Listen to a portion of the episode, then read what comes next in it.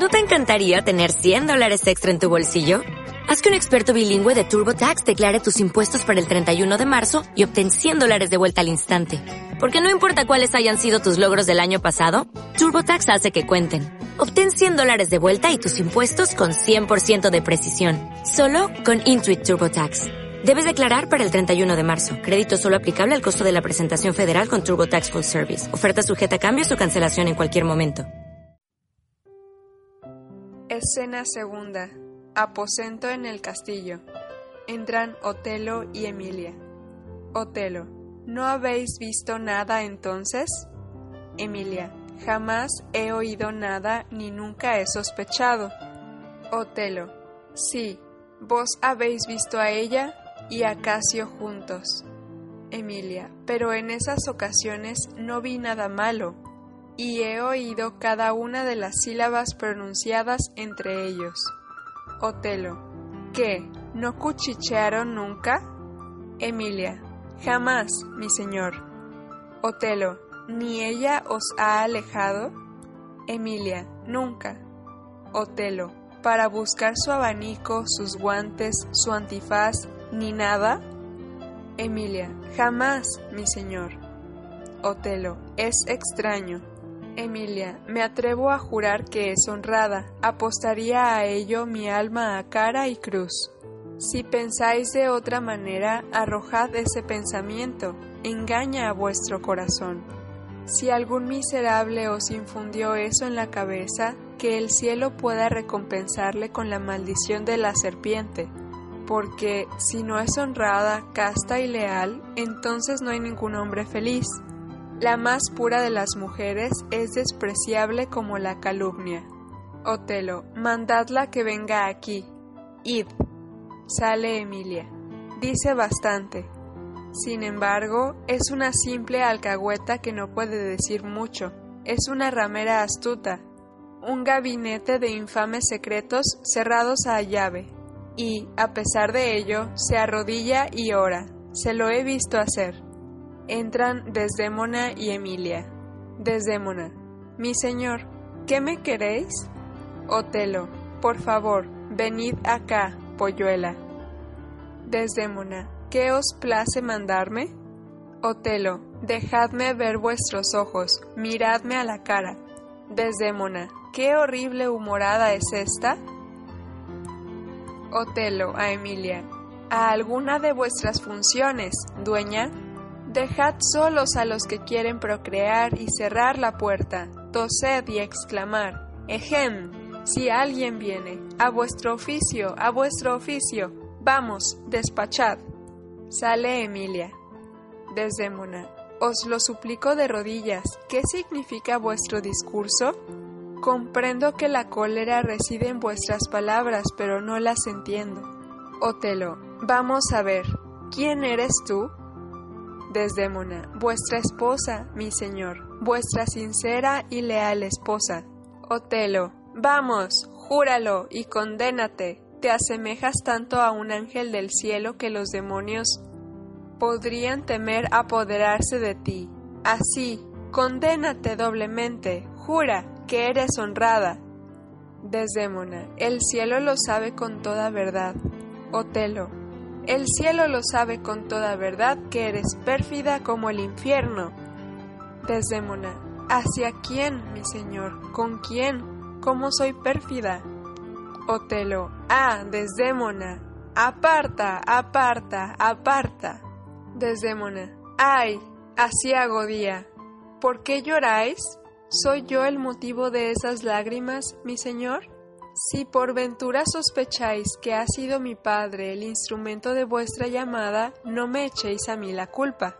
Si habéis perdido su afecto, yo lo he perdido también. Otelo, aun cuando pluguiera al cielo ponerme a prueba el dolor, aun cuando hubiera hecho llover sobre mi cabeza desnuda toda clase de males y de vergüenzas, aun cuando me hubiera sumergido en la miseria hasta los labios, aun cuando me a la cautividad con mis últimas esperanzas, aún habría podido encontrar en un rincón de mi alma una gota de su paciencia. Pero ay, hacer de mí la imagen fija que el escarnio del mundo señalará con su dedo lento y móvil. Oh, oh, sin embargo, todavía aguantará esto. Bien, muy bien. Pero ser arrojado del santuario en que depositó mi corazón, del santuario donde tengo que vivir o renunciar a la vida, del manantial hacia donde se desliza mi corriente para no secarse, ser arrojado de él o conservado como una cisterna para que sucios sapos se enlacen y se engendren dentro.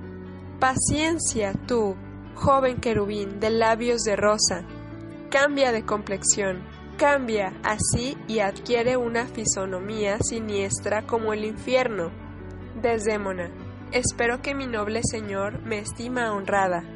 Otelo, oh sí, como las moscas estivales en el matadero, que, apenas creadas, se reproducen zumbando. Oh, flor, tan graciosamente bella, tan deliciosamente odorífera, que los sentidos se embriagan en ti. Ojalá nunca hubieras venido al mundo.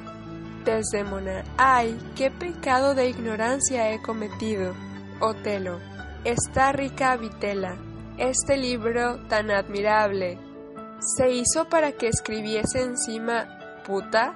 ¿Qué habéis cometido? Cometido, oh ramera pública, si dijera lo que has hecho, mis mejillas volveríanse rojas como las fraguas, y reducirían a cenizas todo pudor. ¿Qué has cometido? El cielo tápase ante ello la nariz, y la luna cierra los ojos. El viento lascivo que besa todo lo que encuentra, se esconde en los antros profundos de la tierra por no escucharlo. ¿Qué has cometido, impudente prostituta? Desdemona. Por el cielo, me estáis injuriando. Otelo, ¿no sois una prostituta? Desdemona. No, tan cierto como soy cristiana. Si conservar este vaso para mí, Señor, libre de todo otro contacto impuro e ilegítimo, es no ser una prostituta, no lo soy. Otelo, ¿cómo? ¿No sois una puta? Desdémona, no, como espero mi salvación. Otelo, ¿es posible?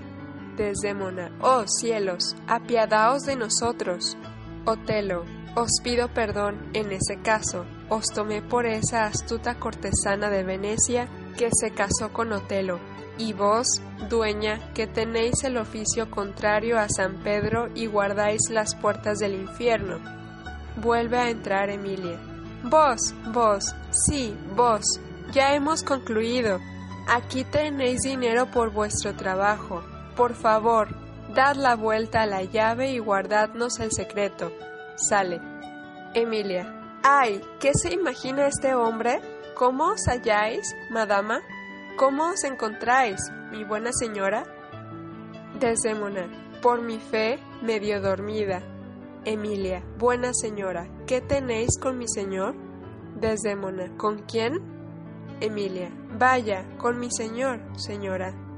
Desdémona, ¿quién es tu señor? Emilia, el vuestro, amable señora.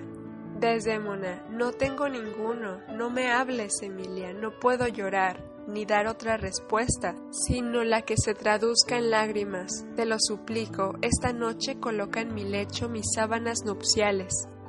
Recuérdalo y llama que venga tu marido. Emilia, he aquí un cambio, en verdad. Sale. Desdémona, era justo que así fuese tratada, muy justo. ¿De qué modo me he conducido para aspirarle? La más pequeña sospecha de mí, más leve falta. Vuelve a entrar Emilia con Yago. Yago, ¿qué deseáis, señora? ¿Qué os sucede? Desdémona, no puedo decirlo. Los que enseñan a los párvulos lo hacen con medios dulces y fáciles tareas. Hubiera podido reñirme de tal modo, pues en buena fe soy una niña cuando se me regaña. Yago, ¿de qué se trata, señora? Emilia, ay, Yago, el Señor la ha calificado de puta. La ha abrumado de tal manera desprecios y en términos tan viles que un corazón inocente no lo podría soportar. Desdémona, ¿merezco yo ese nombre, Yago? Yago, ¿Qué nombre, amable señora? Desdémona, el que me dice que me ha llamado mi señor. Emilia, la llamó puta. Un mendigo en su borrachera no habría dirigido tales insultos a su coima. Yago, ¿por qué ha obrado así? Desdémona, no lo sé, estoy segura de no ser nada parecido. Yago, no lloréis, no lloréis. Ay, día asiago. Emilia, ha renunciado a tantos matrimonios, abandonado a su padre, a sus amigas, para ser llamada puta. ¿No es para hacer llorar? Desdémona, es mi mala suerte. Yago, maldito sea por ello, ¿cómo le dio esta locura? Desdémona, sábelo el cielo. Emilia, que me ahorquen el no hay algún sempiterno villano, algún bellaco bullicioso e insinuante, algún granuja lisonjero y mentiroso que le ha imbuido esta idea en la cabeza para obtenerse un empleo. Que me ahorquen si no es así. Yago, quita allá, no hay un hombre semejante, es imposible. Desdémona, si lo hubiere, que el cielo le perdone. Emilia, que lo perdone una cuerda y que el infierno roa sus huesos. ¿Por qué había de llamar la prostituta? ¿Con quién se trata? ¿En qué sitio? ¿En qué tiempo? ¿En qué forma? ¿Qué verosimilitud tiene? El moro ha sido engañado por algún bribón más que infame, por algún pillo vil y redomado, por algún despreciable truán. Oh cielo, que no me denuncies a semejante gentuza, y coloques un látigo en la diestra de todo hombre honrado, para que esos canallas fuesen azotados desnudos en el mundo entero desde el oriente al occidente. Yago, hablad más bajo. Emilia, Oh, vergüenza de ellos. Algún escudero de esa laya fue el que os volvió del revés. El juicio y os hizo sospechar que yo había tenido que ver con el moro. Yago, sois una loca. Idos. Desdémona. Ay, Yago, ¿cómo me las arreglaré para ganar de nuevo el corazón de mi esposo? Buen amigo, ve a hallarle, pues por esta luz del cielo no sé cómo le he perdido. Doblo aquí mis rodillas y si alguna vez he pecado voluntariamente contra su amor en palabras, obras o pensamientos, si alguna vez mis ojos, mis oídos u otro cualquiera de mis sentidos han experimentado placer ante otra presencia que no la suya, si no le amo aún tiernamente como siempre le he amado, como siempre le amaré, aun cuando me arrojase en la miseria por el divorcio, que toda esperanza de consuelo me abandone. El desafecto puede hacer mucho, y su desafecto puede poner fin a mi vida. Mas no corromper mi amor, no puedo pronunciar la palabra puta. Ahora que la digo, me produce horror, y en cuanto a cometer el acto que justifica ese nombre, ni todas las vanidades de la tierra podrían inducirme a él. Yago, os lo suplico, tened paciencia. Esto no es más que un momento de mal humor. Son los negocios del Estado que le inquietan. Y os riñe entonces. Desdémona, si no fuera otra cosa. Yago, es solo eso, os lo garantizo. Trompetas. Oíd cómo esos instrumentos convocan a cenar. Los embajadores de Venecia esperan la vianda. Entrad y no lloréis todo se arreglará a satisfacción. Salen Desdémona y Emilia. Entra Rodrigo. Hola, Rodrigo. Rodrigo, no hallo que obres lealmente conmigo. Yago, ¿qué prueba lo contrario? Rodrigo, cada día me das la entretenida con algún pretexto. Yago, y a lo que ahora me parece, más bien me frustras todas las ocasiones favorables, que me prevés del menor asomo de esperanza. Estoy decidido, en verdad, a no aguantarlo más tiempo, ni tengo ya humor para digerir apaciblemente lo que he soportado como un tonto. Yago, ¿queréis oírme, Rodrigo? Rodrigo, a fe mía os he oído demasiado, pues entre vuestras palabras y vuestras obras no hay parentesco alguno. Yago, me acusáis muy injustamente.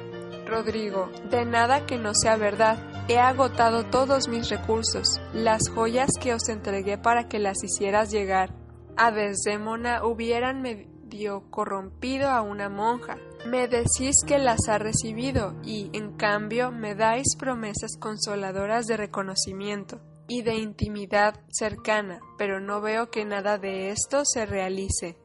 Yago, bien, adelante, muy bien. Rodrigo, muy bien, adelante. Pues no puedo ir adelante, amigo. Ni está ello muy bien, sino que, por el contrario, todo va muy mal y comienzo a advertir que he sido engañado. Yago, muy bien. Rodrigo, os repito que no está muy bien. Deseo yo mismo presentarme a Desdémona. Si quiere devolverme mis alhajas, abandonaré su corte y expresaré mi arrepentimiento por mis solicitaciones ilícitas. Si no, estad bien seguro de que exigiré satisfacciones de vos. Yago, ¿habéis acabado ya? Rodrigo, sí, y nada he dicho que no tenga intención de hacer, os lo declaro. Yago, vaya, ahora veo que hay energía en ti y a partir de este momento te tendré en mejor opinión que te tenía. Dame tu mano, Rodrigo. Has concebido contra mí sospechas muy justificadas, pero, sin embargo, protesto que he obrado muy lealmente en tu asunto. Rodrigo, no lo ha parecido. Yago, os concedo que verdaderamente no lo ha parecido, y vuestra sospecha no carece de juicio y discernimiento. Pero, Rodrigo, si hay en ti lo que ahora más que nunca tengo las mayores razones para creer que posees, quiero decir resolución, arrojo y denuedo, muéstralo esta noche. Si a la velada siguiente no gozas a Desdémona, quítame de este mundo a traición, e inventa artificios contra mi vida. Rodrigo, bien, ¿de qué se trata? ¿Es algo que entra en la esfera de lo posible y del buen sentido? Yago, Señor, ha venido una comisión especial de Venecia para colocar a Casio en el puesto de Otelo. Rodrigo, ¿es cierto? ¿Cómo? En ese caso Otelo y Desdémona regresarán a Venecia.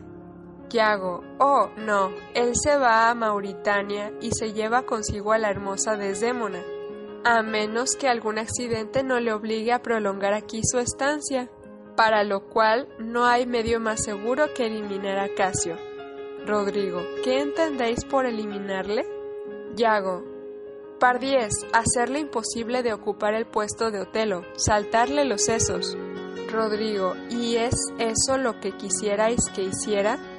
Yago, sí, si os atrevéis a procuraros una ventaja y a ejercer un derecho, cena esta noche con una mujer de mala vida y ahí iré a buscarle. Aún no sabe nada de su honorable fortuna si queréis espiarle a la salida, que yo haré de suerte que suceda entre doce y una, podréis acometerle a vuestro placer. Yo estaré cerca de vos para secundar vuestro atentado y caerá entre nosotros. Vamos, no os quedéis ahí estupefacto, sino venid conmigo. Os mostraré tan claro la necesidad de su muerte que vos mismo os creeréis obligado a dársela. Ha llegado la hora exacta de la cena, y la noche avanza rápidamente. ¡A la obra! Rodrigo, es preciso que me deis para eso algunas razones más. Yago, y las tendréis cumplidas. Salen.